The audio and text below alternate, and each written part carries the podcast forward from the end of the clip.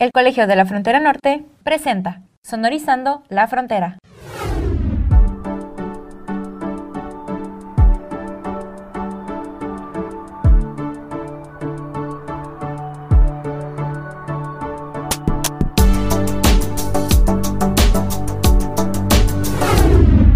Bienvenidos a Sonorizando la Frontera, un programa que se realiza desde el Departamento de Difusión del Colegio de la Frontera Norte. Yo soy Carlos Martínez y hoy me acompaña el coordinador de la Maestría en Estudios de Población del COLEF, el doctor Raúl Sergio González Ramírez, con quien hablaremos pues precisamente sobre este posgrado que coordina. Pero antes que nada, pues doctor, muchísimas gracias por aceptar la invitación. ¿Cómo se encuentra el día de hoy? Muy bien, gracias. Con ánimos de seguir trabajando en la maestría. Doctor, digo, ahorita la, la convocatoria este, de posgrados del COLEF está abierta, abrió el pasado 23 de, de agosto, pues la maestría en, en, estudios de población.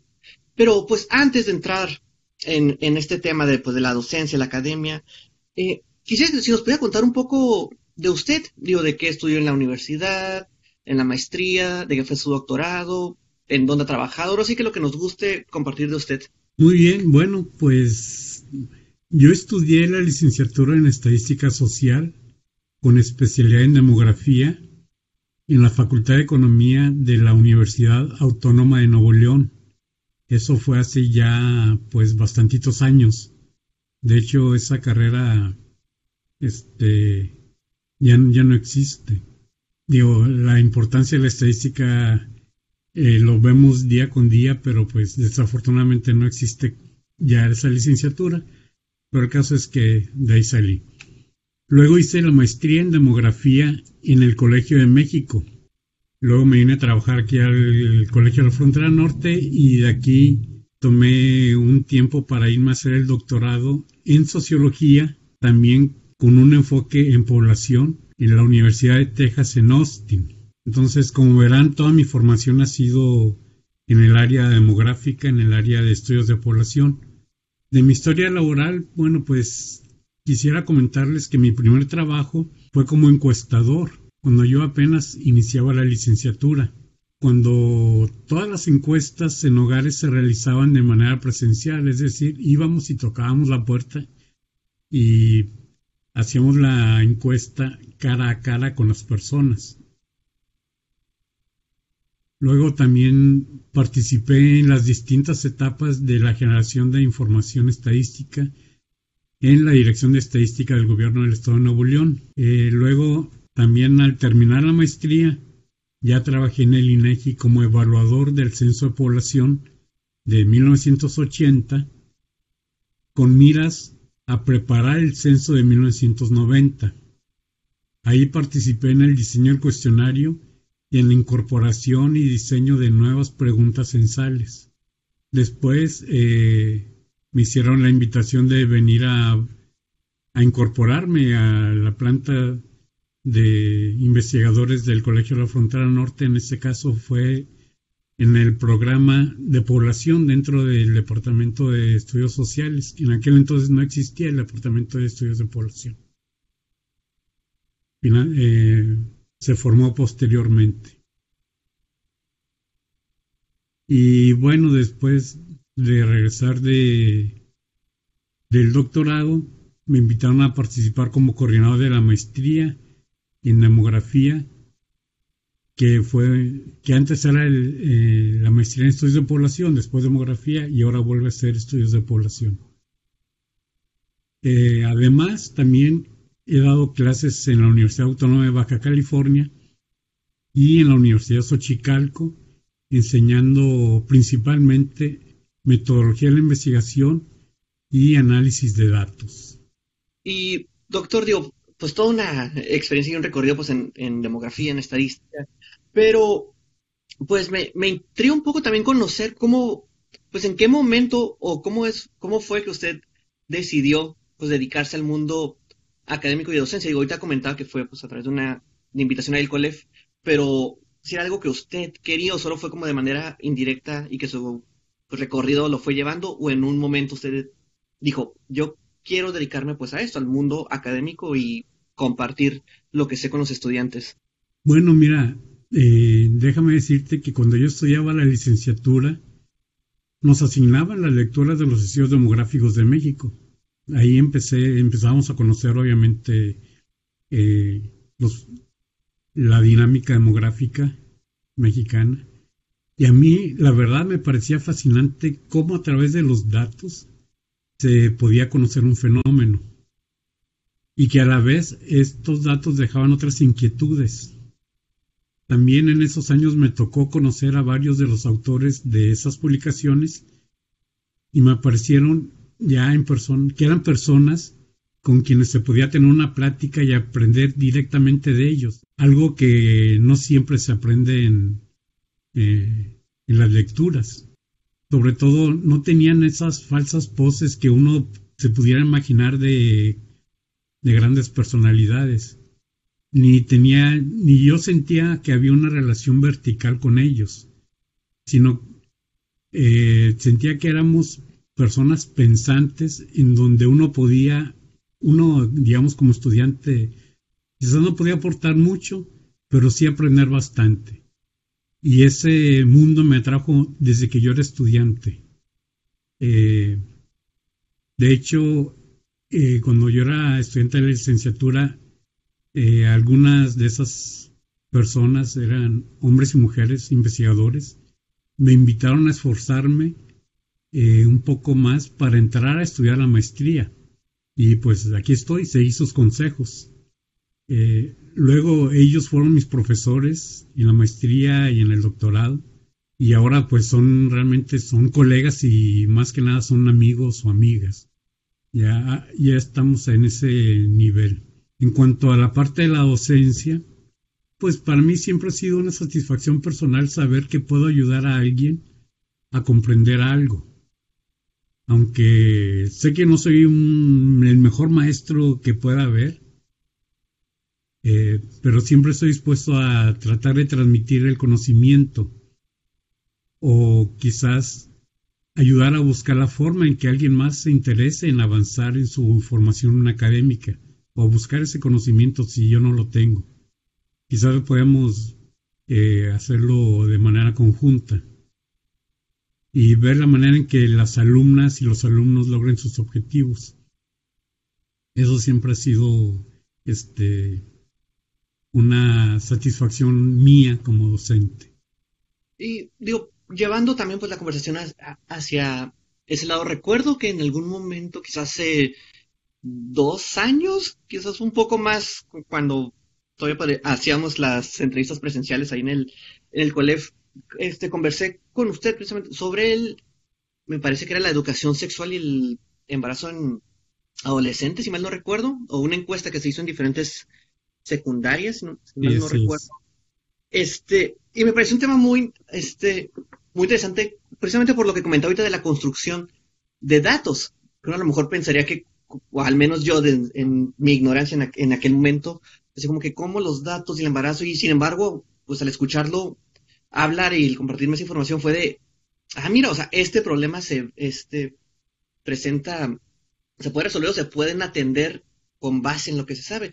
Y eso me llevaría a preguntarle, este, doctor Raúl, de, pues, ¿cuál es el beneficio o aporte que se puede hacer desde la academia o cuál es la importancia de la educación? Porque me parecería que a veces, ante, los, ante diferentes problemáticas sociales, este, la gente quizás desconfía un poco de la educación o de, la, o de los académicos y buscan como una solución más expresa, inmediata o alguna cosa mágica cuando pues quizás es un proceso este, más largo y más pues de método, pero pues, ¿qué opina usted al respecto?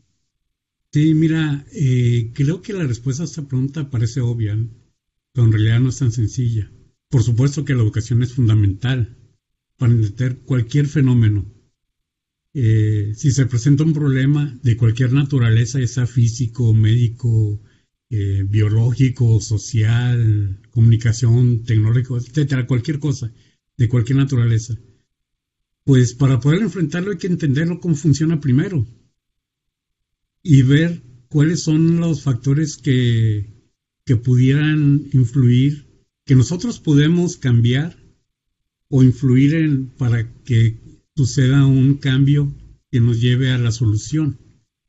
Por ejemplo, en el caso de las ciencias sociales y en especial en estudios de población, Hay que conocer el funcionamiento de la dinámica social, sus factores influyentes, qué es lo positivo o negativo de cualquier evento, eh, conocer sus implicaciones y las consecuencias a nivel social, pero sobre todo prevenir efectos negativos a nivel de la sociedad o en todo caso cómo hacerles frente a las consecuencias inevitables de la dinámica demográfica. Tú mencionabas, por ejemplo, ahorita eh, el embarazo adolescente. Pues sí, una de las eh, es un fenómeno que no es sencillo de, atacar. Es, un, es muy complejo porque no está en una persona eh, la solución, no está en la propia persona. Eh, tiene que haber políticas de población, tiene que haber un cambio de actitud. Eh, ya entramos dentro del terreno psicosocial, dentro del terreno cultural, económico, político. Entonces, todos estos son aristas que tiene cada fenómeno, pues que hay que entenderlo y muchas veces eh, los, los tenemos como obvios o los damos por sentado y no siempre es así. Entonces, eh, la educación, el conocimiento, el, la metodología para llegar a, este, a este conocimiento pues son importantes. Tiene que haber una, una base científica para cualquier, eh, para poder atacar cualquier problema en base a conocimiento.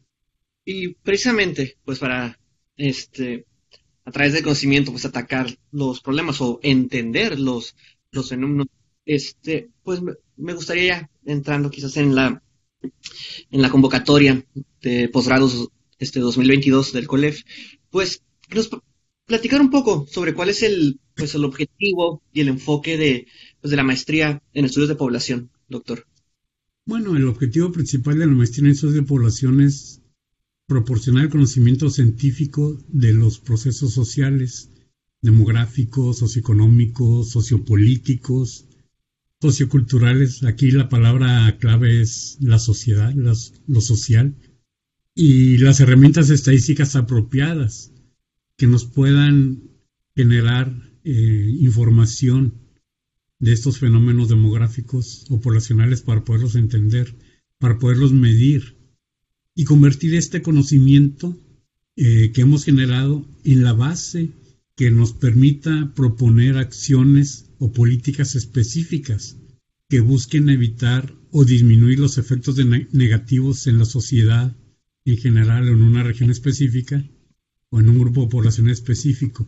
Eh, por ejemplo, este, una de las de los objetivos de, digamos, de cualquier sociedad es incrementar la calidad de vida, evitar las defunciones, pero pues esto, si lo, si lo pensamos eh, más detenidamente, nos lleva a un envejecimiento poblacional. Y esto tiene sus consecuencias. Tiene, tiene su aspecto positivo. Obviamente la sobrevivencia es algo positivo, pero tiene sus bemoles. Por ejemplo, cómo se va a mantener esa población, la calidad de vida que va a tener esa población. Debemos de, estar preparados. Y la única forma de hacerlo es conociendo eh, la dinámica demográfica y eh, todo este proceso, estos procesos sociales que nos llevan a eso y, cómo está preparada la sociedad o qué, nos falta para poder estar preparados, preparados como sociedad. Otro ejemplo, por ejemplo, es la migración. Pero bueno, eso ya es este, sería entrar mucho en detalle. Eh, para seguir con lo del enfoque de la maestría, eh, la maestría tiene tres líneas principales de generación de conocimiento. Uno es migración, en donde se busca analizar los movimientos poblacionales, nacionales e internacionales, desde distintas perspectivas teóricas y utilizando diferentes fuentes de información. Cada perspectiva teórica debe tener su forma de hacer preguntas, su forma de hacerse información. Es decir, una pregunta no necesariamente sirve para, para todo. en, este, en este tipo de fenómenos. Otra de las líneas es el cambio social y población, que analiza los cambios en los componentes del crecimiento poblacional y su interrelación con los distintos factores sociales, económicos, políticos, culturales, de todo. esos, esos factores, este, pues la sociología es una eh, ciencia muy compleja. Eh, lo que puede funcionar aquí puede que no funcione en otros lugares, entonces debemos de tener en cuenta todo ese, todos esos aspectos e interrelaciones. Y un tercer, eh, una tercera línea de investigación o de generación de conocimiento es salud, cuya principal tarea es conocer los cambios en la salud poblacional de la sociedad y cómo estos determinan o influyen sobre el comportamiento de los fenómenos poblacionales. Debo señalar aquí que, además de esto, puede extenderse más allá de nuestras fronteras los estudios, es decir, no nos limitamos al análisis de lo que ocurre con la población en México. Eh, una parte importante es conocer qué pasa con los mexicanos o la población de origen mexicano en Estados Unidos.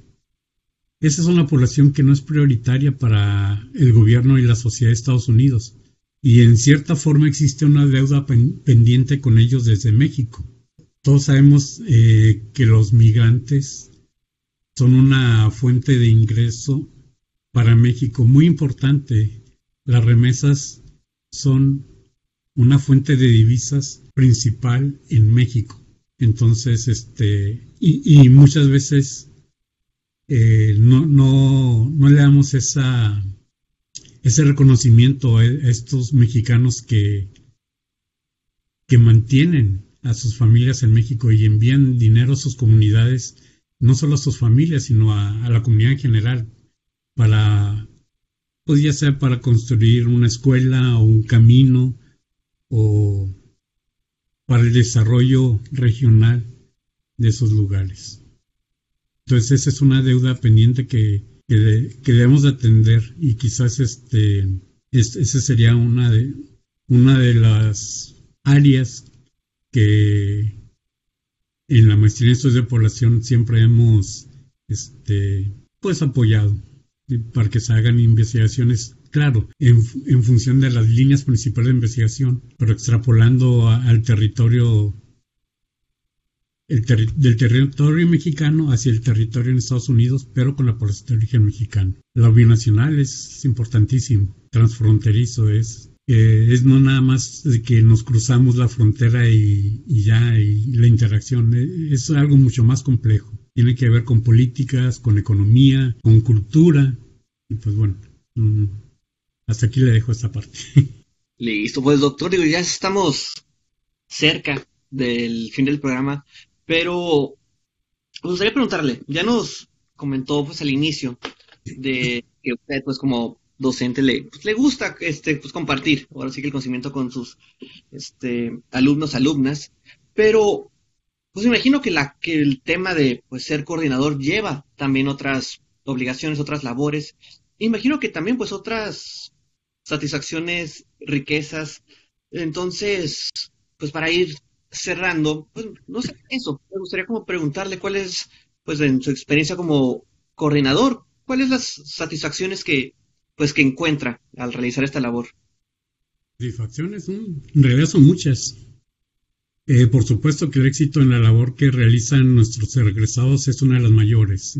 Eh, ejemplos hay muchos. Por ejemplo, muchos egresados trabajan en instituciones gubernamentales como son el INEGI y el Consejo Nacional de Población, que son dos entes fundamentales para la generación de, información y el diseño de las políticas de población, por mencionar algunos. O en instituciones académicas de prestigio internacional, nacional, como el Instituto Nacional de Salud Pública, la UNAM, muchas universidades estatales, Ah, de momento recorre la Universidad de Colima, Tamaulipas, Nuevo León, Ciudad Juárez, Hidalgo, Estado de México, Chiapas, Yucatán, o instituciones eh, académicas como el ECOSUR o el, Colegio Frontera Sur o el Colegio Sonora, y bueno, por supuesto el propio COLEF. Y bueno, también me alegra y me causa una sensación de satisfacción que nuestros egresados realicen sus estudios de doctorado, ya sea en nuestro país o el extranjero. Digo, eh, nosotros guardamos una comunicación con ellos, una, comunicación constante. No, se cierra, es decir, el, el hecho de que se gradúen no termina este, nuestra relación con ellos, continuamos. Son, nuestros colegas. Eh, por ejemplo, entre los que han hecho estudios de doctorado se han ido al Colmex o en el propio Colegio de la Frontera Norte. Y a nivel internacional, ahorita se me viene a la mente, este, en Estados Unidos, en Texas, hay algunos, otros en, el Max Planck, en Dinamarca, hasta Australia eh, tenemos este, egresados que están estudiando sus, haciendo sus estudios de doctorado por allá y muchos otros lugares. Listo, pues, doctor, por último, pues antes de, de, terminar, digo, la convocatoria estará abierta, está abierta y vence, me parece que en marzo del 2022. Todavía hay tiempo, pero este, pues no sé, usted como este, al haber pasado pues maestría, doctorado, ahorita como docente y coordinador en el, en el colegio, ¿cuál sería un mensaje que le diría pues a las personas que están interesadas y que quizás dudan un poco de si hacer un posgrado o no? Y también de pues a que, aquellas personas que estén interesadas en la maestría en, estudios de población. Que lo hagan. Ese sería mi consejo. Que busquen el ingreso al, posgrado que sabe su interés.